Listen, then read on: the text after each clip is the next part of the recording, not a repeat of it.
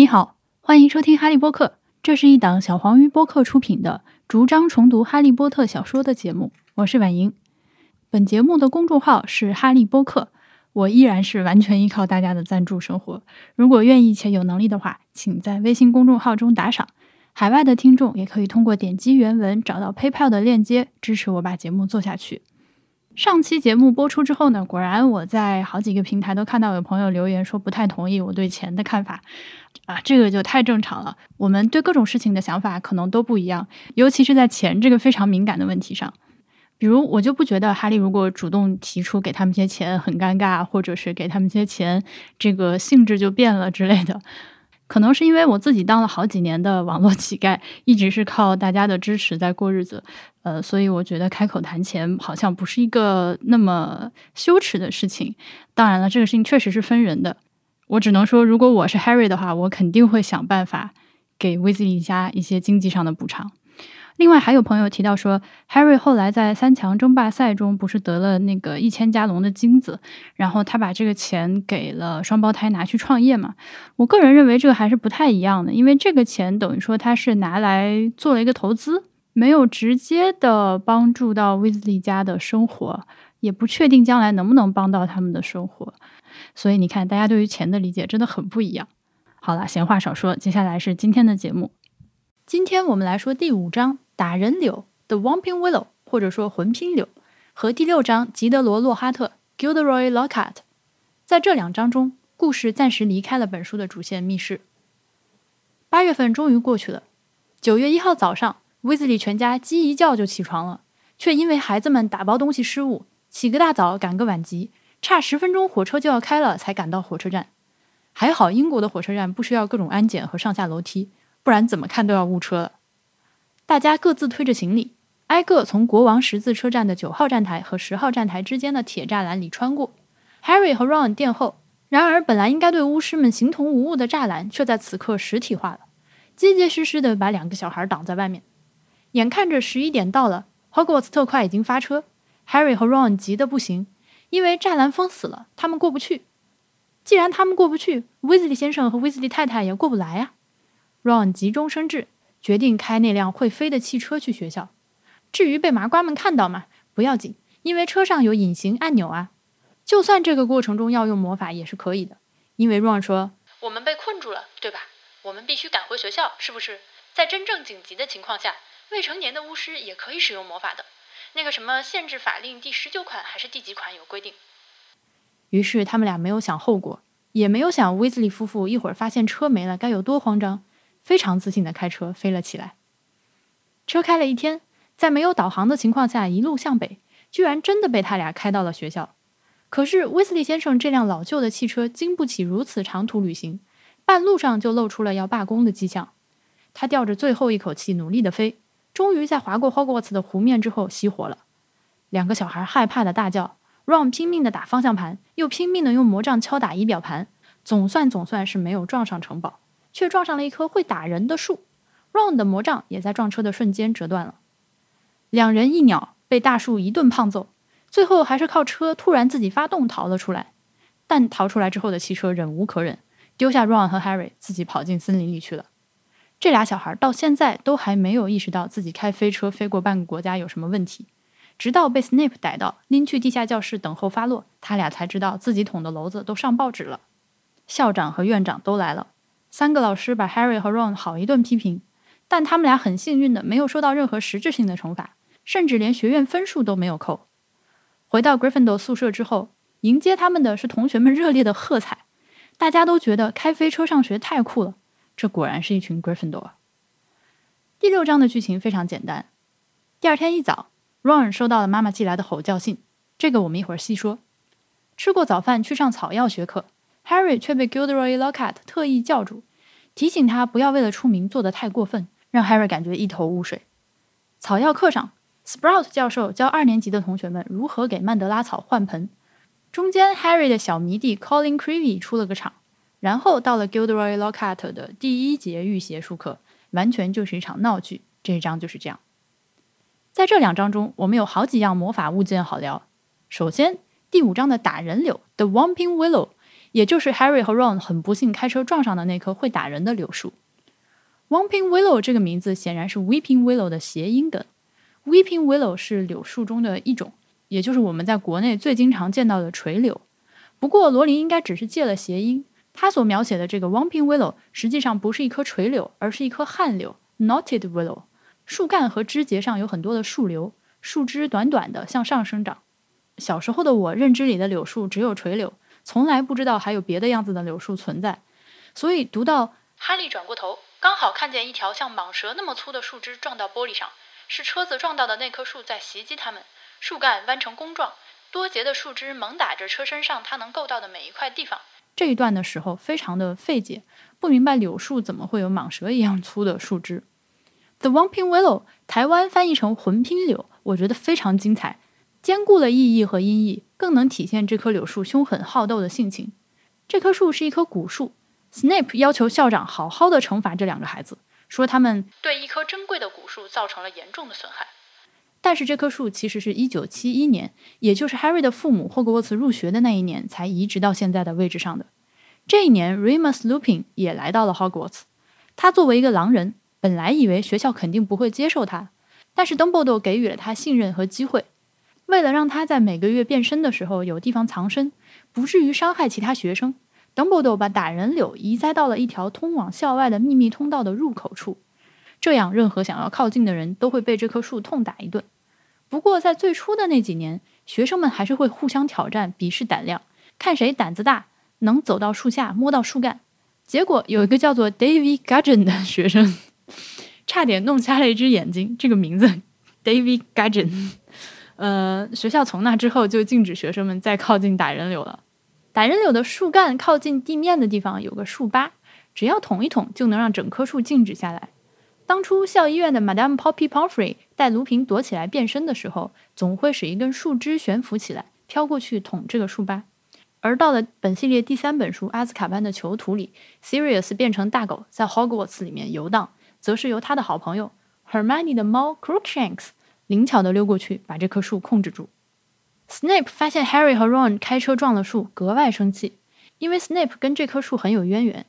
当年他跟 James Potter、Sirius 他们不对付，总想着研究清楚每个月卢平都跑去干什么了。Sirius 于是告诉他，只要按一下打人柳的结疤，跟着卢平一起进地道，就能知道真相。但是这件事几乎要了他的命，因为处于变身状态下的狼人是没有任何人类的理智的。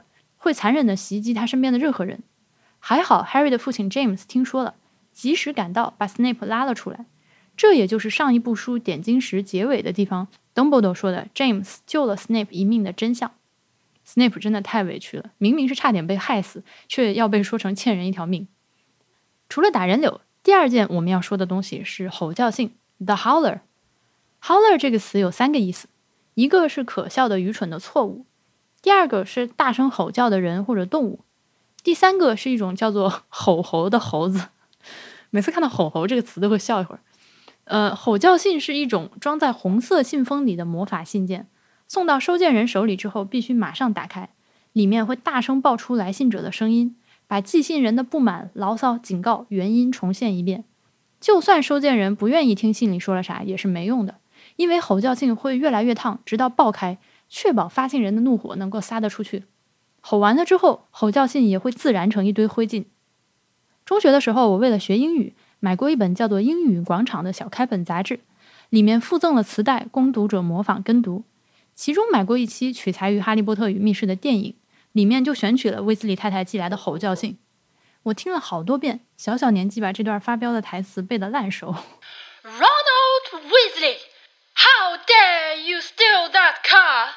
I am absolutely disgusted. Your father's now facing an inquiry at work, and it's entirely your fault. If you put another toe out of line, we will bring you straight home. Oh, and Ginny dear, congratulations on making Gryffindor. Your father and I are so proud. 在《哈利波特与凤凰社》里 ，Petunia 姨妈也收到过一封来自 Dumbledore 的吼叫信。虽然不像刚才这封情绪这么激烈吧，这封信后来解开了谜题，也让我们对姨妈的认识一下子深入了好几个层次。本章要说的第三样是曼德拉草，The Mandrake also known as Mandragora，一种魔法草药，根茎长成人形，且会随着植物的成熟从婴儿变成成年人。这根茎发出的哭声对人是有致命危险的。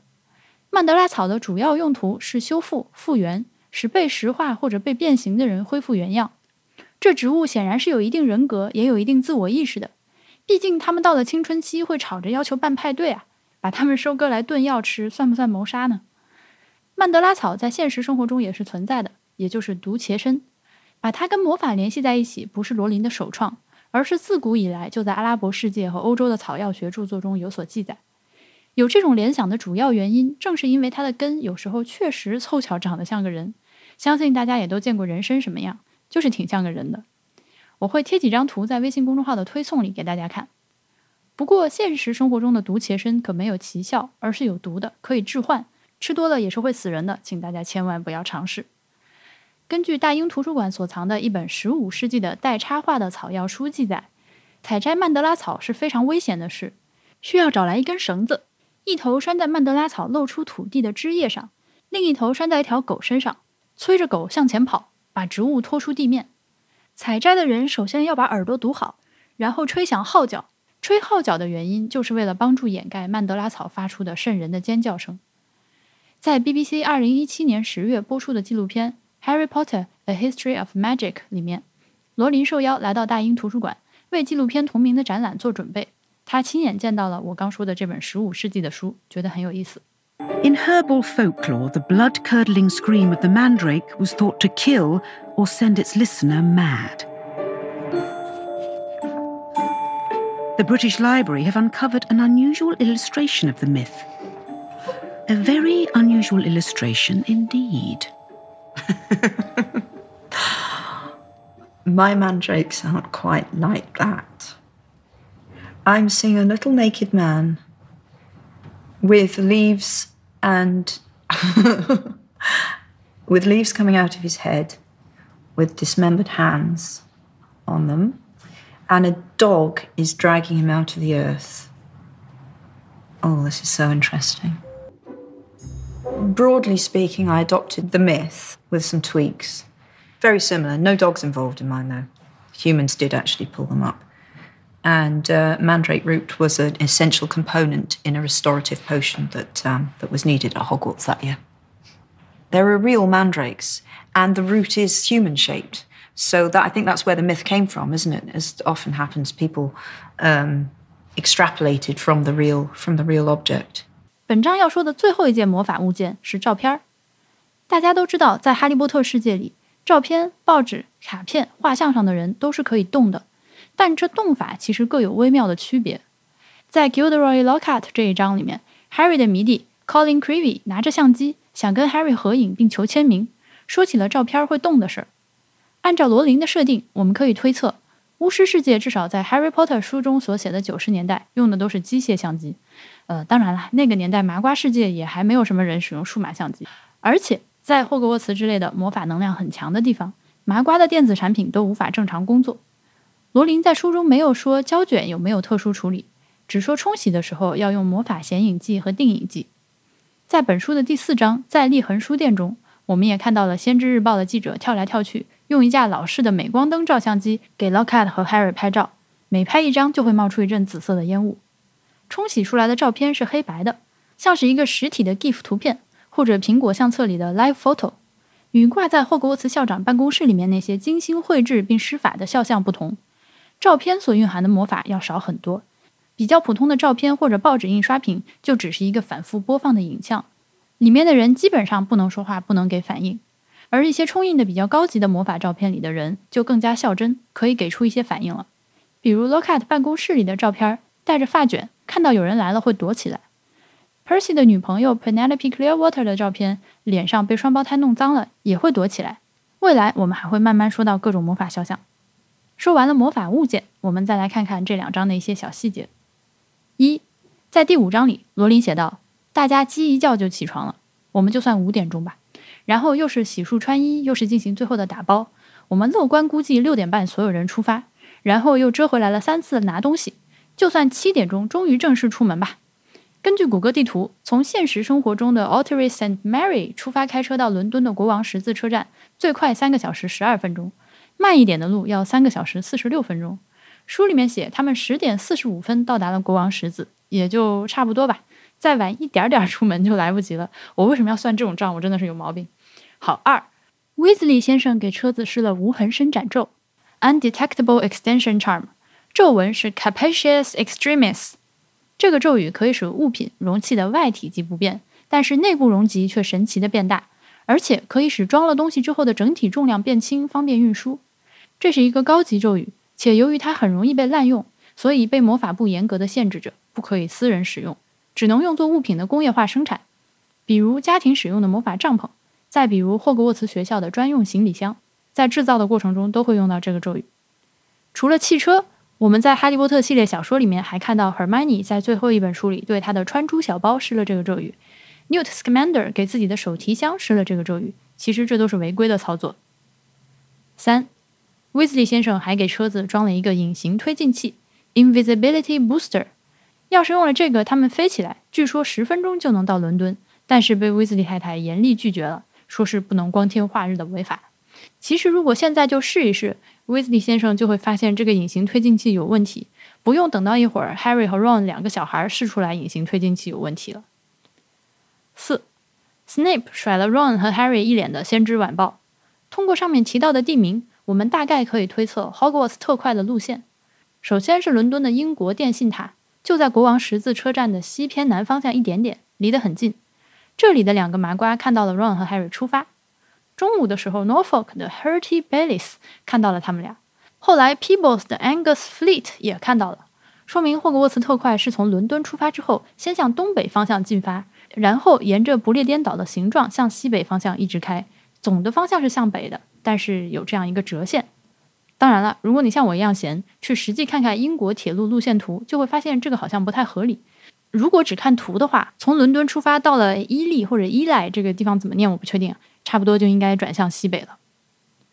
五，在第六章中，大家去温室上草药课，远远的看到了 Gilderoy Lockhart 和 Sprout 教授走过来。Sprout 教授手臂上打着很多绷带，Lockhart 说自己刚刚给 Sprout 示范了一下怎么给打人流疗伤。我觉得可以大胆假设，Sprout 身上这些伤都是因为 Lockhart 在旁边捣乱造成的。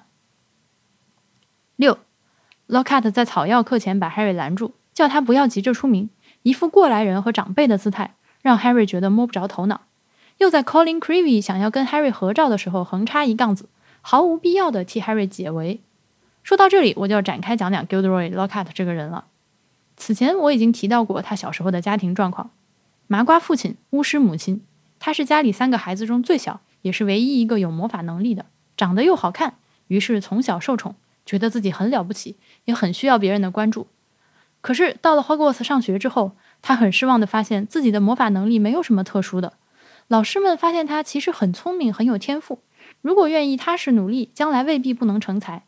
可是 Lockat 却一直沉迷于出名，经常说一些不着边际的话，做一些不靠谱的事情，就为了吸引同学们的注意力。罗琳在《Wizarding World》里面关于 Lockhart 的文章里写道：“Never very popular。” He nevertheless achieved his primary goal of school-wide recognition through repeated attention-getting exploits. He received a week's worth of detention for magically carving his signature in 20-foot-long letters into the Quidditch pitch. He managed to create a massive illuminated projection of his own face, which he would send skywards in imitation of the Dark Mark. He sent himself 800 Valentine's cards one year, which caused such a pileup of owls in the Great Hall that the breakfast had to be abandoned. Far too many feathers and droppings in the porridge. 从学校毕业之后，Locat 开始环游世界，收集当地法术高超的巫师的故事，然后对他们施遗忘咒，把精彩的故事占为己有。不出十年，他就已经成为了世界著名的畅销书作家和抗击黑魔法的英雄。巧的是，Dumbledore 正好认识几个被洛哈特施了遗忘咒的巫师，知道他实际上是一个沽名钓誉的无耻之徒。如果你只看他写的书，看他帅气的照片，很容易被蒙骗。但只要近距离一接触，洛哈特立刻就会露馅儿。请他来当一年老师，必定会逼他暴露真相。McGonagall 问 Dumbledore：“ 这样一个人，学生们能从他身上学到什么呢？”Dumbledore 回答说：“There is plenty to be learned, even from a bad teacher. What not to do, how not to be. 话虽这么说，但我还是很担心这一年需要考 OWL 和 NEWT 的学生，遇到这么个老师，基本上备考只能靠自己了。Dumbledore 在邀请 Lockhart 来学校任教的时候，打出了 Harry Potter 这张王牌，让他觉得自己有机会成为大名鼎鼎的 Harry Potter 的人生路上的导师，彻底确保自己超级大明星的地位。Harry Potter 这张牌在混血王子里面也被打出来吸引老师，不过那一次 Dumbledore 是当着 Harry 和读者的面打出的牌。七，这一张出场的还有 Justin Finch Fletchley，他的名字被简化成了贾斯汀·芬列里。按照我这个音译党的习惯，还是有点想把它翻译成贾斯汀·芬奇·弗莱切利。他说自己是麻瓜家庭出身的，而且还是有钱人家上流社会的孩子，因为本来家里打算送他去上伊顿公学 （Eton College）。英国皇室的几乎所有男孩都是在这儿上学的，历史上也培养出了十二位首相。在收到霍格沃茨的信之前，贾斯汀甚至都不知道霍格沃茨的存在，真是令人羡慕的魔法富二代的人生。八。Ron 的魔杖在撞树的时候折断了，他不敢找爸妈要钱买新的，就用了魔法胶带 （Spello Tape） 把魔杖粘起来。但是这样根本不行，这根魔杖是威斯里家二哥查理的旧魔杖，因为用旧了就给了 Ron。首先，查理是怎么把这根魔杖用的这么旧的？七八年的时间用到独角兽的羽毛杖芯都露了出来。另外，查理的这根魔杖其实尤其不适合转赠给别人使用，因为它的材质组合。你大概还记得我在讲到奥利凡的魔杖店铺的时候说过，不同的木材和杖芯有着不同的性质。查理的旧魔杖是十二英寸长白蜡木独角兽毛的杖芯，独角兽毛杖芯的魔杖通常在施法的时候是最稳定的，在三种魔杖中最不适合用来施黑魔法，同时也是非常忠诚的魔杖，通常只能与第一位主人建立紧密的联系，与主人的魔法能力高低无关。而白蜡木又是一种非常忠诚的木材。只认自己真正的唯一的主人，不能转手。换个人使用的话，这根魔杖的魔力就会大打折扣。白蜡木跟独角兽毛结合起来，那就是最最不适合转赠给别人的魔杖了。Ron 一开始学习魔法就用了这么一个不趁手的工具，真是辛苦他了。其实到了后来，用了合适的魔杖，他会比现在表现的好很多，也自信很多。可是这孩子不敢给妈妈写信要求买新的，又没有开口向他的巨型富二代朋友哈利波特借钱，活活忍了一年。九，最后这一章里面终于提到了学生们洗澡。天哪，大家洗澡了！草药课下课之后，大家满头大汗，一身泥土，就去冲了个澡，再继续上课，不容易，不容易。但是具体是 在哪里洗也没有讲。好啦，这两章我们就说到这里。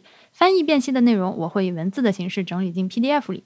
如果你想立刻收听本书的所有节目，可以到小宇宙或者是爱发电上搜索“哈利波特”几个字购买收听，其中会包括每一章更详细的翻译辨析和录音底稿全文的 PDF。